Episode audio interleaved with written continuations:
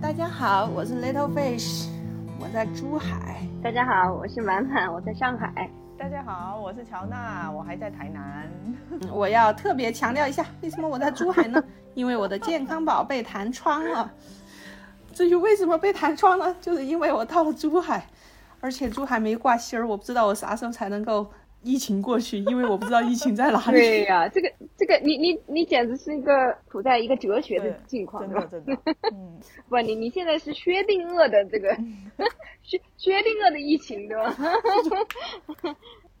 然后我我们这周的话，也确实是发生了好多事情啊，对吧？可能未来的话也是载入史册的一周了。但是我们今天先来聊一个轻松的话题，对，聊一个能聊的话题。我们我们来来聊聊这个冬奥吧，对，因为刚刚过去的这个冬奥，我们也关注了一些运动，然后，嗯，正好像那个乔娜的话，呃，就是粉上了羽生结弦，是吧？然后还把羽生结弦的纪录片都看了。其实我看羽生结弦的那个纪录片，其实是作为一个母亲的心情，你就会觉得说，一个 一个人他成长成这样子的一个人，他到底是。在他的成长的过程中，到底发生了什么事情，或者是他到底是一个有着一个什么样的经历，他才有办法成长成成为这样子的一个人？而且我特别好奇的是，嗯，这样子的一个人，他在他的小时候，像他从四岁开始溜冰嘛，那在他小时候，他真的就是这么热爱这个东西吗？他真的自律性就这么强吗？嗯，然后他的妈妈真的就是很温柔嘛？就是心里面就真的会有非常非常多的疑问，然后我就去把他在网络上能够找到的所有的纪录片都翻出来看了。哇，我觉得日本电视台真的很了不起。我觉得之前我看福原爱的那个纪录片的时候，我就发现一个国家他们的电视台就是会去跟踪这一些看起来很有嗯潜力的小朋友，他就会从他很小的时候就开始一直跟拍，到他每一个比赛的重大的时刻。然后他的赛前赛后，他怎么规划，怎么就是去训练，他都会一直都会有画面跟着他，就不像我们国家运动员，其实都真正的都到了他拿了金牌之后，再去回顾他以前的小时候什么的。像我们上一上一节在聊那个梦的时候，就聊到记忆这件事情，其实是很不可靠的嘛。就是当你真的是成了世界冠军之后，你再去回顾你的人生的时候，我觉得说，其实他总结出来的很多东西，其实是我个人其实是很难幸福的。就是我很少去看这样子的片子，嗯，所以当时我把他的那些纪录片都翻出来的时候，我就发现日本的电视台真的非常的了不起。我觉得做这件事真的很有意义，然后也给了我很多的参考。我后来就发现说，其实，在羽生结弦他的小时候。他四岁开始溜冰，然后六岁的时候就就是被教练发现，然后九岁的时候就参加了全日本的那个溜冰比赛，就拿了第一名。嗯，他其实小时候不是一个非常听话的小孩，其实很皮。然后他有一个绰号，就是注意力不超过五分钟。其实就跟我们每个人的 小孩，其实真的都是一样的。他在采访里面的时候，他还开玩笑，人家那个记者就问他嘛，就说：“哎，你有一个绰号，就是注意力不超过五分钟。”然后他还笑着说：“嗯，没有啦，至少十分钟还是有的。”就是他自己都说，他其实很皮，很不喜欢听教练的话，然后经常都会被教练吼，甚至到赶出去，因为他老是不听教练的话，然后老是自己乱来。我觉得其实这个就是普通的小孩子啊，其实并不是说喜欢他这个人，或者是他有多么的优秀什么的。我觉得其实他给我的更多的是一些就是启发，就是我们要怎么去对待我们自己的小孩子，在不同的阶段，你不能说因为说羽生结弦成了一个这么优秀的人，确实，那你的小孩子以后将来要成为这么优秀的人，那么是不是小孩子？在六岁、九岁的时候，他真的就是自律性真的这么强吗？真的就是一直听着教练的话，一直在重复的运动吗？因为我们看到的都是羽生结弦这样子，一次又一次，一次又一次的摔倒，然后又一次一次又一次的爬起来，然后每天摔倒六十次，他还是会一直的去跳跃、去转圈，然后去练习。什么？我们看到的都是这一些。其实我就是很想要去找他那个纪录片里面的这种蛛丝马迹，我就是很想找说。一个小孩子的本性到底是什么？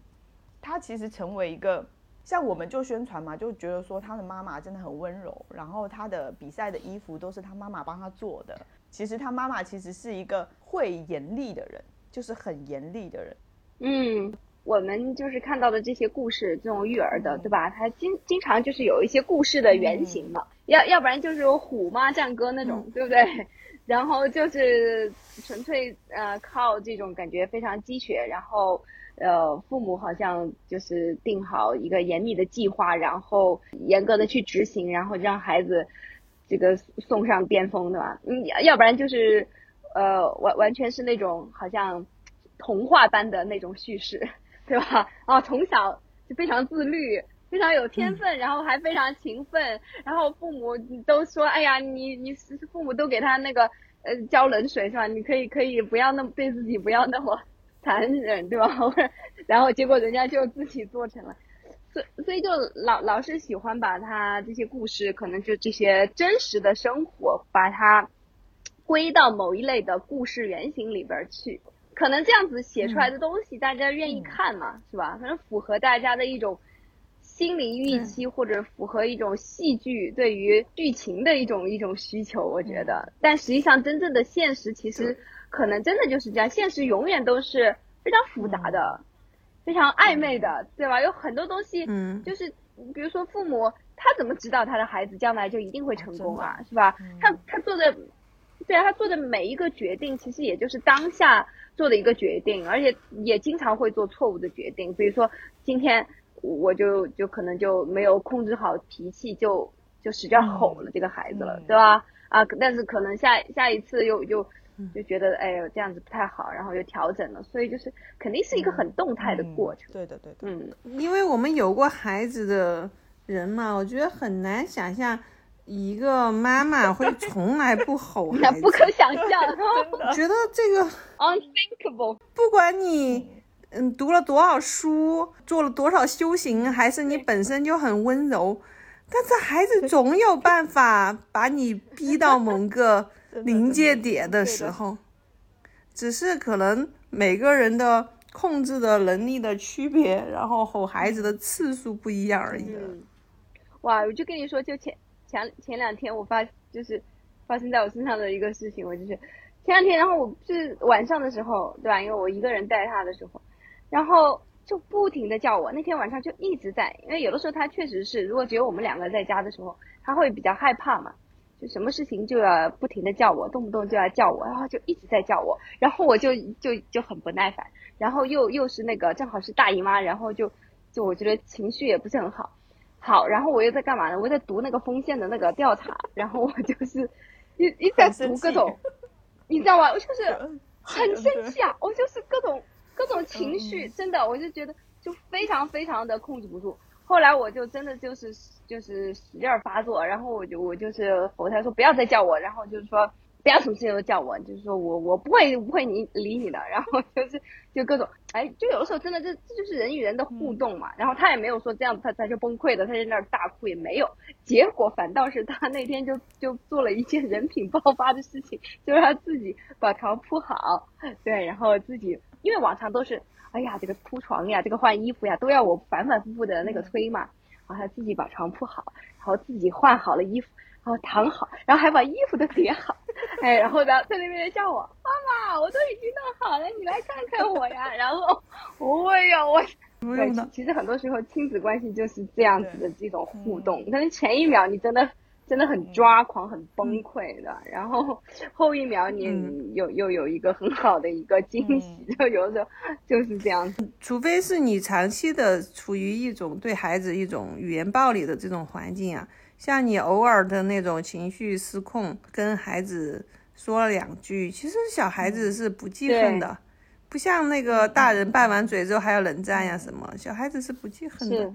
但是如果是你经常性的对孩子进行语言暴力，那当然是非常不对的。所以这个就是我觉得，嗯，愤怒也是，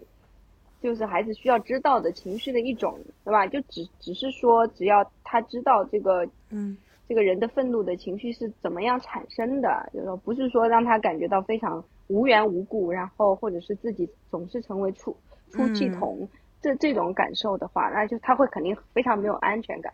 但如果不是因为这种情况的话，我觉得是，其实这个是非常正常的。就是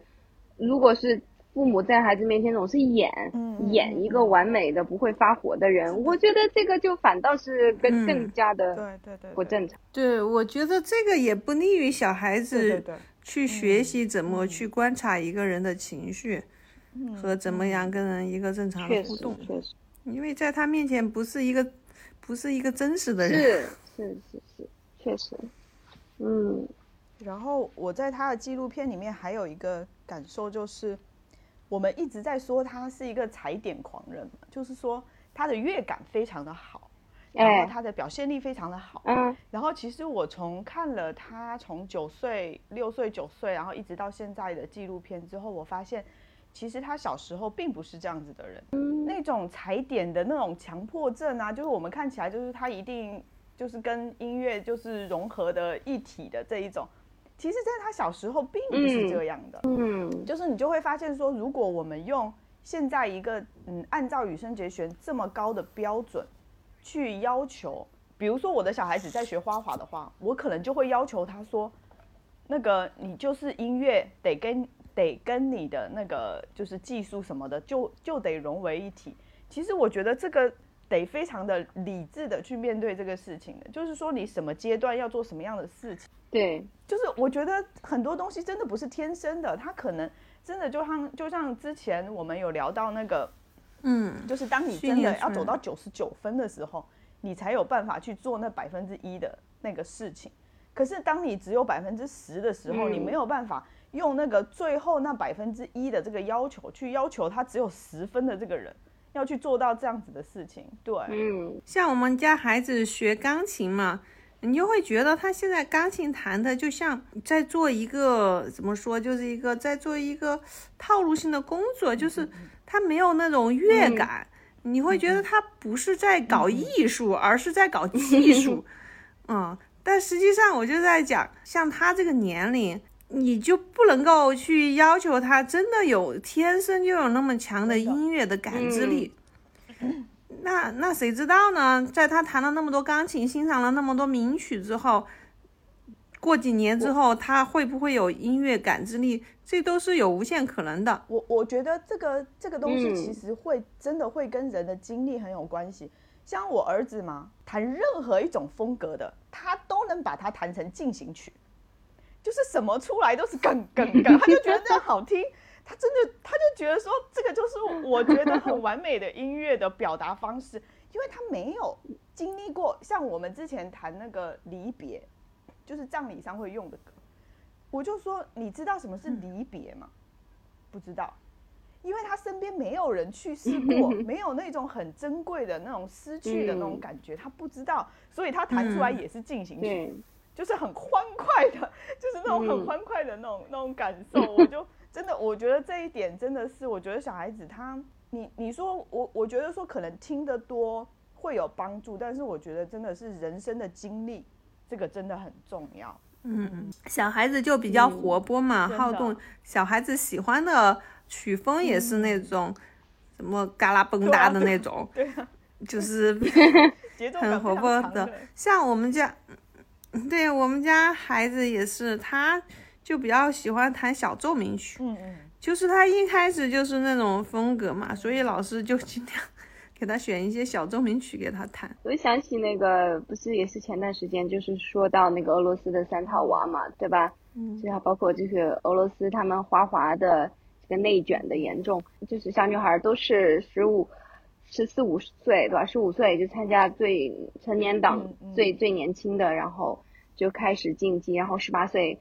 就退役，那其实他们整个的这个人生经历就不足以让他们去支撑起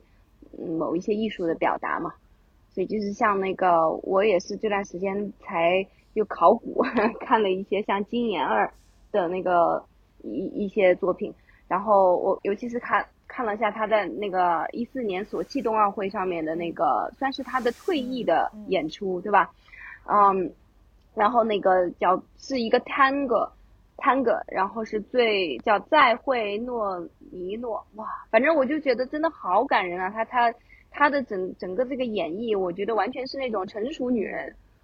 就是真的是才能够最好的一种演绎。虽然说像呃俄罗斯的那些小萝莉是吧，他们可以有最好的一些技术，然后包括柔柔韧性啊各种，但但确实是。其实有很多东西，很多艺术的东西，就是需要一些人生阅历才能够去表现的。在羽生结弦的人生当中，我觉得能够帮助他走到这一步的，其实就是三幺幺大地震。就是因为这一件事情，我我觉得他对他因为受这件事情的影响太大了。我觉得在他之后的一些采访中，他聊到这件事情的时候，对他自己的影响，我甚至觉得说他有一些。幸存者综合症的那种感觉，他觉得说他自己很努力的在溜冰嘛，但是他就会觉得说那些在地震中就是死去的那些人，难道他们没有努力吗？嗯，就是他就会发出一些这样子的疑问，然后他就会觉得说他自己其实是在用他自己的生命去帮那些真的是帮那些人活着的那种感觉，负担就是好像心理负担真的太重了。那还真真的真的有可能，包括他就是说，嗯，他对于四 A 的一些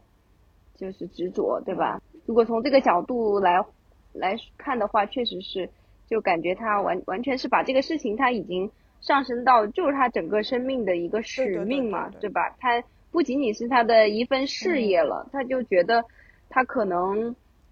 本来就是他活着就是要为了做这件事情。他可能真的是有有一种这种感觉，就这件事情对他的一个冲击。他就在一次那个赛后采访里面呢，他就说他觉得东北大地震那些不顾生命救援的人和那些怎么都无法逃离的人，他每次经常都会想到他们会对他说：“你是不是没有真的努力呀？”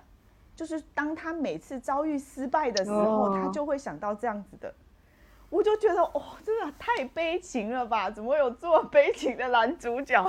我我觉得身为一个男生，真的，我我觉得说他能够把这种经历跟这种情绪真的放在自己的身上到这一种程度，真的很难以想象。嗯，我这跟他个人的个性个性是很有关系的。他肯定是本身也就是一个非常有同理心的人嘛，而且我觉得也也可以想象，因为他。你看他从小的话，就是也算是那种怎么说？按照我们一个老话，就是蜜罐子里边泡大的。他简直有一点点佛陀的那种意思，就是他从小其实很幸福嘛。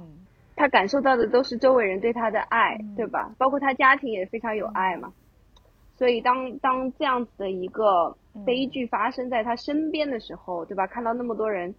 就是这种命运的无常嘛，就就死去的话，我觉得真的他会。可能就是影响到他整个的价值观，他就觉得自己的存在应该要为这些人做点什么。真的，嗯，他好像赚的钱几乎都捐了嘛，就是他，然后他自己，你看他永远穿的都是那一些，就是什么那个全日空的外套，都是 ANA 嘛，就是外套，然后都是那些衣服，然后很简单的，然后行李箱也是就是无印良品的。然后就是整个人的生活就是非常简朴的，而且说他们想在北京住的酒店是非常非常不起眼的一家酒店，嗯，根本就没有人想可以想象到的，到他住在里面，哇，真的是很了不起，嗯，真的是一个很特别的人。但我觉得这样子其实对他自己来说是是很幸福的一件事情。其实我觉得，任何一个人如果他能够摆脱物质对他的束束缚，他就是一个很自自由、很幸福的人，对吧？他他确实，他有一方面，他确实不愁吃穿，但是他也根本不为这个所困嘛，他没有没有成为这个物质享乐的奴隶。嗯，太正面了，就正面到说，你看，就是所有的人在赞扬他的时候，其实都觉得说。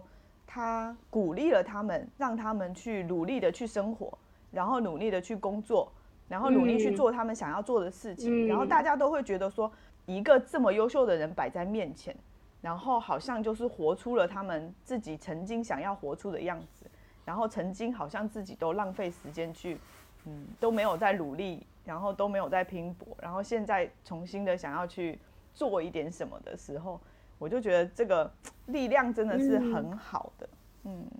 总比你去嗯饭圈否一些那种就是人设随时会崩塌的那些偶像好吧？对不对？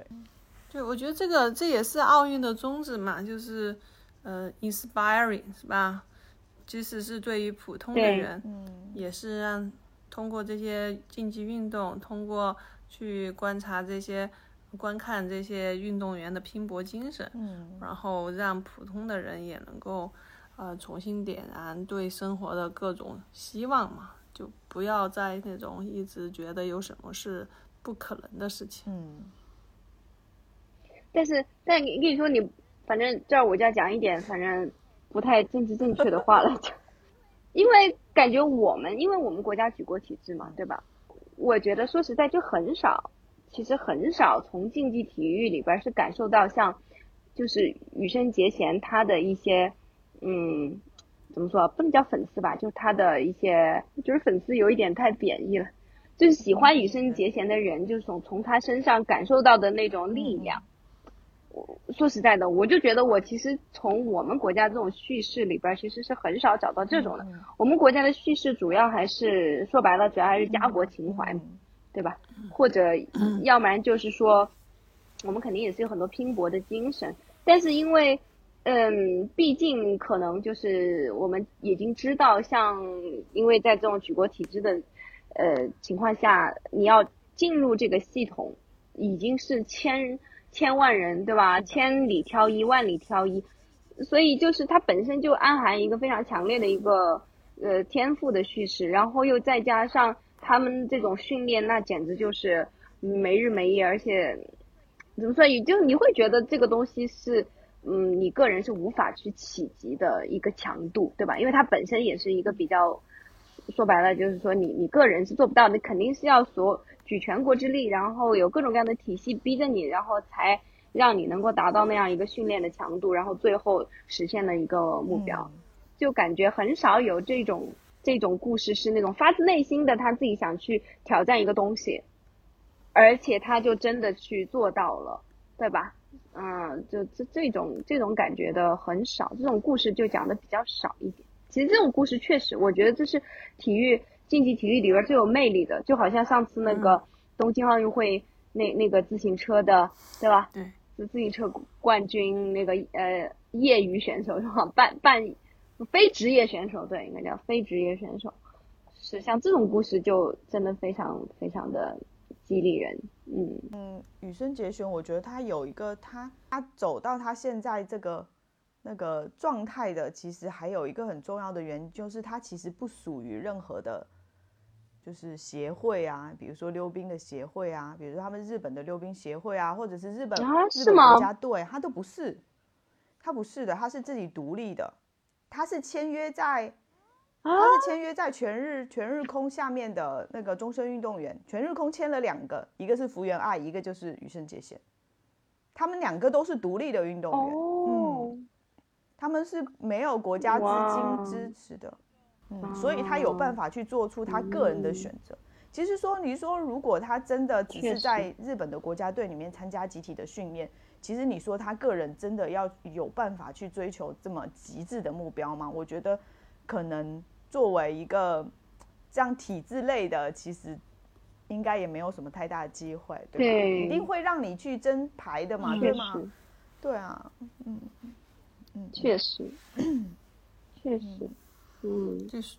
就是我我我是我是想到那个奥运会最开始的时候的，就是最早最早的奥运会，就是只要那个非专业运动员参加的嘛，对吧？就是一定是要要求非职业运动员参加的。我就忽然想起这个最初的宗旨是其实非常有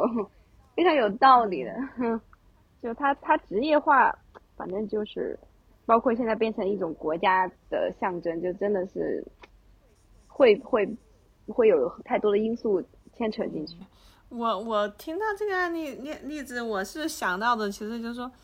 比如在在职场也好，在各方面也好，比如你加入一个圈子，比如或者领导圈啊，我们所谓的抱大腿啊之类的，其实也不一定是好事儿，你就失去了很多选择的自由，对对对你就必须按照这个游戏去玩。对，你比如说，就是像那个那些俄罗斯萝莉，对吧？我就主要看了一下，就那些有些真的是年纪轻轻那么小的孩子，十五六岁或十七岁，他们就有这么强的艺术表现力啊！就是有时候不不得不感慨，就像那个我我我看了一下那个，我忘了他的名字，但是被那个中国的花滑迷叫做软卡，就是是之前的也是呃那个面姐，就是 我也不知道叫什么名字，就因为他他的头发像方便面嘛，对。然后就是中中中国 都都把它叫面姐，反正就是那个包括这次三套娃的呃教教练也是他嘛，然后也也是他带的，然后那个叫软卡，然后他他是在哪一次？是索契吗？索契冬奥会还是哪一次？然后就是表表演的是辛德勒的名单，然后他演的就是那个有不是有一张非常著名的照片吗？里面有一个穿红风衣的一个小女孩，然后他就是演的是这样的一个角色，哇，就就觉得你看他是多少岁，反正就是十五六或者怎么样，就是把那种历史的那种感觉，对吧？然后那那那那种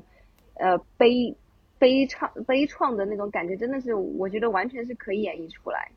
哦，就是非常打动人，嗯，就就很很神奇。我觉得这个艺术的感染力真的是，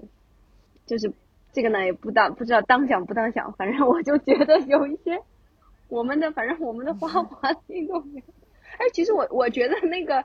那个拿了冠军的那个嗯双人滑，哦双人滑，嗯。哎，对，冲桶。哎，我觉得，我觉得他们两个其实蛮有感染力的。我们国家的双人滑他们俩蛮有就感染力的真的还不错。大家也在想说，为什么双人滑可以这么好，但为是什么呢单人就这么差？嗯，在的，对，我觉得其实跟这个呃行业，就是你这个国家的培养体系的成熟度也有关系的。就是我觉得，嗯，有些艺艺术表现力嘛，就是真正的有一些艺术表现力，可能天赋有很重要的一部分，但是一个成熟的制造体系也是很重要的。你比如说像韩国的那些电视剧和电影，嗯。它在那种体嗯系下，它还就是能有一些公式和套路可以去遵循的。是的，是的，因为像俄罗斯的，它的那个确实。花滑已经几十年，已经非常成熟了。里面的其实是不是嗯。那些 low 号和那些技术诀窍和那种表表现诀窍，还是他们编舞啊，这种本身它就是很加分的。是的，当当时那个羽生嗯结弦的那个教练，他在采访你的时候也说，因为刚好那个时候是金妍儿退役了，因为他也是金妍儿的教练嘛，然后他刚好金妍儿有拿过奥运冠军，他当时也说，他们就用了同样对待金妍儿的这样子一套一整套的训练系统，然后把它用在了羽生结弦的身上。其实最后看起来真的效果就还不错啊，对啊嗯，他所以它就是形成了这样一套系统嘛，然后它就会可以可以去套用在每一个可能有天赋的小孩子身上，这样子，我觉得面姐应该也是这样，嗯嗯，有一套很成熟的这种培养体嗯系了。但但是他们这个内内卷实在是，哎，花滑真的太可怕了我就想到让让那个什么人太可怕了。对，我就想到那种写写那个网络爽文，他就已经拆解了人的人性里面看什么文章最爽的这种套路，你知道吗？你就沿着这种套路写，他就能让你 get 到爽点。然后我觉得他们这个也是已经，不管从编舞也好，然后表现也好，他已经是制制制定好一整套的计划了，就是就是他们在解说的时候，时候也会说，嗯，他执行的很好，他把整个这个执行的很好，就是他上去的时候已经是一个执行的过程，而且这个过程已经反复的训练了很多很多遍了。不过花滑真的太卷了，太卷了，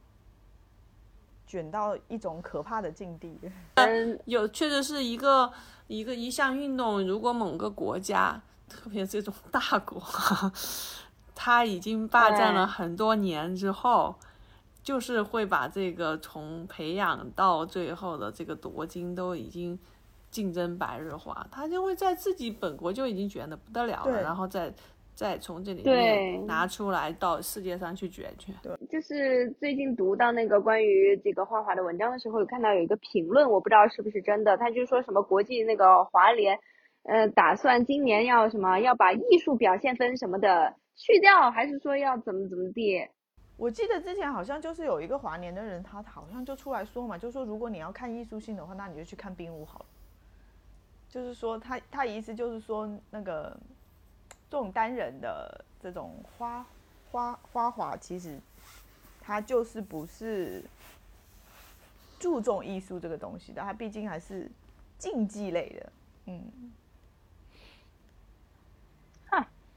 那凭啥就不让人家独舞了，是吧？而且而且，我觉得其实像冰舞这个运动，呃，按照我们今天的这种就是不断进步的呃一个社会观念来说，其实它非常就是性别的角色非常固定嘛，非常的传统。我觉得就是这点其实也特别不好嘛，就凭啥不能两个男的一起跳，或者两个女的一起跳，对吧？就是就是，而且他的整个着装非常非常的性别主义，啊，包括其实花滑就整个这个嗯嗯花滑这个运动的着装还是非常传统的，它的在性别观念上面是吧？女女的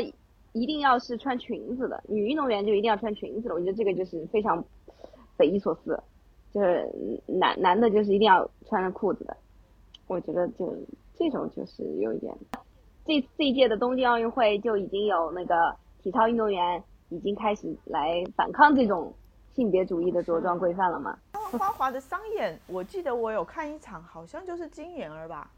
她就穿了一身那种黑色的西装，然后西裤，戴了一个黑色的帽子，哇，嗯我觉得那一场好酷啊，超帅的，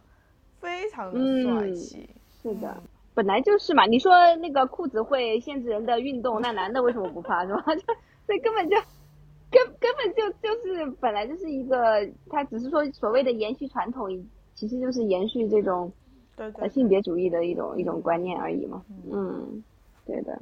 真的要要好看，真的要看商演，就是他们花样滑冰的商演。哦，我觉得那里面真的好有意思啊，就是好像就是每一个运动员他其实完全可以抛开他们自己对技术的那种追求，然后都融入到音乐里面去了，那种就真的很好看。你看，作为像我们这种普通人来说，这两千我就已经非常 impressive 了。对不对？你这转一圈我都已经非常 impressive 了，你都都很好看了，对吧？嗯，是对，关键是他转了三圈还是四圈，我也数不出来呀。你知道 对呀，我完全数不出来的。你知道，其实那个商演里面啊，羽生结弦经常会摔倒的。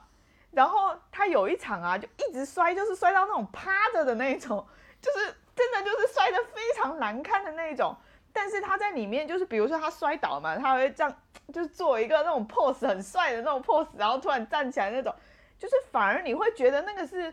很棒的一场演出。他当时解说就说，虽然说他摔倒了，但是所有的观众都为他的表演，就是感觉说他们来看他的表演是值了。我要看转圈，我就看陀螺不就行？这个这些这个华华联对吧？他他如果他完全把艺术表现分去掉的话，那就不要搞花滑，就直接就是转圈比赛呗。就像那个，就把它变成一个完全的田径项目呗，对吧？你就就好像你说扔那个铁饼或者就是跳高，反正对啊，就跳高呗。你就就就看你跳起来你跳了多少圈，是吧？嗯，我就觉得莫名其妙哎。你也不用搞音。乐了，然后就开始第一第一第一步比跳跳了多少圈儿，第二步比托举托成咱们多几个。对，对就就是把那个举重，然后那个呃跳高、体操，然后全部融合在冰上。对，然后这就是我们最新的花滑运动。那这个我我觉得真的是太太诡异了，就怎么能这样呢？哎，不知道接下来真是更没人看。，不知道接下来花滑会发展成什么样子。对，我觉得花样滑冰是奥运会里面应该算是最美的一项运动了嘛。而且它的市场其实嗯真的，它你你想，它有商演，就是有人会愿意买票去看他的演出的。对呀、就是它是有艺术表现力的。你说奥运会哪一个节目，包含你艺术体操，你也不行啊。你说你要办一场商演，在那里跳艺术体操，谁要去看啊？你可能杂技团可能还有人去看，是但是你说艺术体操谁要去看？没有人去看的。但是商演它真的就是是很大的市场，大家都愿意去看的。因为它的它跟看一场舞蹈演出一样的嘛，嗯，而且那种流畅度，借助冰面的那些所展现出来的速度感、是的。飘逸感是对，啊、舞蹈达不到的。嗯。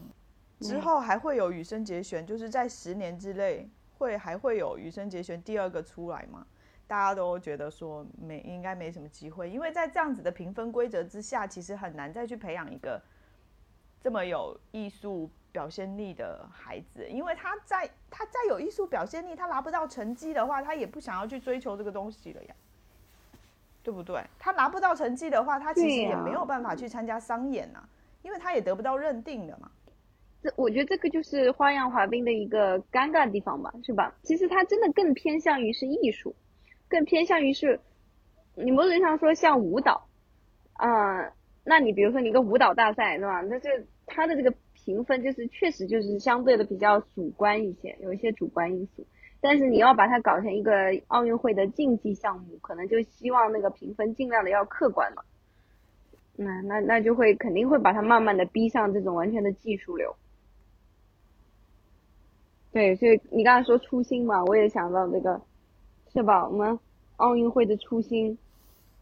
就是天下一家，对吧？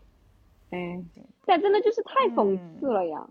是吧？就是太讽讽刺了，就是像这样子的事情，对不对？前一秒钟，对吧？俄俄罗斯和乌克兰的运动员就是抱在一起，然后啊，闭幕式上天下一家，然后然后一秒钟就就打起来了。哎，就就就真的是就觉得真的是对对人类这种物种，实在是，哎，就是有有人的地方就要组组织成群体，然后就会有政治，然后政治，然后最后就必然会违背每个人的初心，对吧？你看，你看这个这个就是人人类社会的一一个困局，走不出来的死局啊，嗯。真的，反正我现在就是，我我就感觉我现在就深刻的体会到，我就觉得那个，对，就是乔治卡林是那个美国的那个喜剧演员嘛，对我就是说我，因为其实我已经说过这这一段话的他的，但是就是今年我真的是经常会想到他说的这段话嘛，就是说人这种动物就是只要集合成一个 group，不管是多小的 group，、哪怕是两个人的 group，就会变得很丑恶。嗯。就是我我我真的觉得，就是越来越多的感受到这种，嗯嗯，好，然后那那乔乔娜再再再聊聊那个纪录片里面还有一些什么？纪录片里面还有一个是关于金妍儿的，我觉得他的这个这个点其实也给我们，应该是我觉得其实可以给年轻人一些启发啦。他在就是羽生结弦的啊那个纪录片里面，他其实他刚到加拿大去多伦多去训练的时候，他就跟教教练聊天的时候，他就发现说，教练就说，当时金妍儿去去他那里训练，其实是金妍儿自己写信写 email 去找他，就说他想要跟他训练这样子，后来才去的。当时哦，当时羽生结弦听到这个的时候，他也觉得很惊讶，他就想说，嗯，就是一个女孩子这样子主动的去亲自的去写信，然后想要见，就是他的教练，然后想要去跟他的教练，嗯，去训练，然后去寻找他自己突破的那个机会。对我觉得这个其实给年轻人应该是一个很好的启发，就是说，你要怎么去给你自己创造更好的机会。而不是说你自己在原地的等待，好像每天就做梦说啊，我的天资这么好，我的能力这么强，为什么都没有机会给我？就是什么的。对、嗯我，我觉得这个也是真的是嗯年轻人应该好好学习的。为什么人家可以走到对嗯，就是那个巅峰去？真的那个真的就是人家自己一步一步走出来的。嗯，其实也不是什么机遇啦，完全是真的是靠他自己走出来的。嗯嗯，你说到这个，我就就觉得这个我们 firm 的文化真的就是这种文化，就是你你上一个项目，你得自己去找项目，然后相当于每次上一个项目都是一次面试，你得去挨个问谁有项目，然后向别人介绍你自己，想你为什么适合上这个项目。完了之后，你讲了半天，啊别人也不一定要你，好吧？就是这样子的。嗯然后你要升职的话，嗯那就更加了，你更加要去去各种跑，然后说明为什么值得把你给选上去，不会说你表现好在那儿等着，然后你就上去了，或者是你觉得你自己想等着，嗯。项目就来找你了。这个不是，我觉得我们我们嗯主要是不不是文化，主要是我们的教育方式，就从小就是只要你成绩好，老师就会把各种资源倾斜到你身上。对，是的，是的。啊，对对，也是的，嗯，就越是那种成绩好的，他可能越没有为生存去挣扎过。嗯。但实际上，你看，通过通过那个乔纳奖、金燕儿这些事嗯。情，即使你很有天赋，你也需要自己去给自己创造条件，嗯。去找铺平道路。就是像我们应试教育很大的一个问题，就是说你的路都被规划好了嘛，就有前面有经验，然后你按照这条路线走，其实你可能死磕死读书挺厉害，但是在那种不确定的条件下去规划路线。寻找资源的这种积极主动性，这方面其实是从小很缺乏训练的。全世界那么多花滑的教练，而且在他之前，其实波苏也不是那么的有名的教练，因为他也没有培养出特别出色的选手。但是他在这么多花滑的教练里面，嗯为什么选中了他？然后最后大家一起靠着大家的力量，然后让让他走到了就是奥运冠军这样子的一个巅峰。我觉得他自己也真的是很有眼光，或者是他自己对他自己的了解，或者是对他教练的了解，就是对那种衡量，然后怎么样对自己的人生做出更好的规划。我觉得这个能力真的不是每个人都有的，这也真的体现他真的很厉害。确实，我觉得就是优秀的运动员，他们真的就是跟呃教练是互相嗯选择的、互相成就的那种关系。就从这一点就可以，其实再一次的体现出为什么就是在嘿嘿隐晦的说一下，就就就体现出为什么在某一种某一些体制下面，其实就会比较难啊。就是对一些运运动员来说，他就很难走到他的巅峰，因为他真的需要有发挥出他自己的独立性，他要也要去进行双向的选择，而不是只是被动的接受一个安排，这样可能他最后才能够真正的是对他自己来说发挥出他最大的一个潜力嗯，像那个苏一鸣的教练，其实也蛮有意思的，一个日本人，他们也是啊对，是的也是一个互相选择的过程。我就是觉得他们之间的那个感情啊，一些相处的方式啊，也真的是真的感觉好像真的太太美好了。是嗯嗯，而且我还我还知道那个，就是有一种那个，哦，贝尔曼这个贝尔曼，就是那个叫软卡的，她叫软卡，可能因为她比较软，比较柔韧性好的，可能那个女孩儿，就是她就是可以转到，就是叫做烛台转嘛。就是我看那个弹幕里边儿就有她，她在那场那个辛德勒的名单里边儿，她就有就是表演那个烛台转，然后就有那个弹幕里边儿就有人写说，其实这个非常伤身体。就是这样子的一个动作，所以最好还是不要做。就我我我就我就发现，就是说这种有些技术动作就是啊，就完全就是完全是对于身体的一种折磨呀。这个对啊嗯就羽生结弦的四 A 也是呀，真的吗？你说你要说真的，他也是真的在挑战人类的极限嘛？就是想要像就像你刚才就是基于你刚才说的那些，我觉得我还真的挺能够理解他的这种执念了。就因为他可能真的对他来说，觉得就在眼前，是吧？只要他怎么样，再怎么样一点，对吧？只要而且他不是几乎就成功了嘛，对吧？所以他就会觉得，再再怎么样一点，我一定能成功。然后他就想要实现这样子的一个，而且他觉得这样他才是足够自己的足够努力嘛。他其实，在采访里面有提到一个一个点，他就是说，他其实他到现在就是在四 A 之前的这个阶段，他说他从来没有感觉到自己的极限到底在哪里。他说，但凡他想要去做，他只要去努力了，他一定都做得到。所以他完全没有对自己的极限是没有思考的，就是他没有什么，他觉得他自己是没有什么做不到的，嗯。所以他在各大场合都会很简单的说，嗯，在你有生之年，我一定会跳出四 A 的，然后我一定会就是四 A，我一定会成功，就是他就一直的这样子把话这样子一直讲出去，一直讲出去，让四 A 这个就变成了他的一种使命的这种感觉，然后后来他就发现说，这个好像真的是他一个很大的坎，也不知道说他到底最后会不会完成。哎，我觉得这个还真的是这种可能到达一定的境界的人会会有的一种感受，对吧？其实，所以你看，像我们，像我普通人，我就真的，我我也从来没有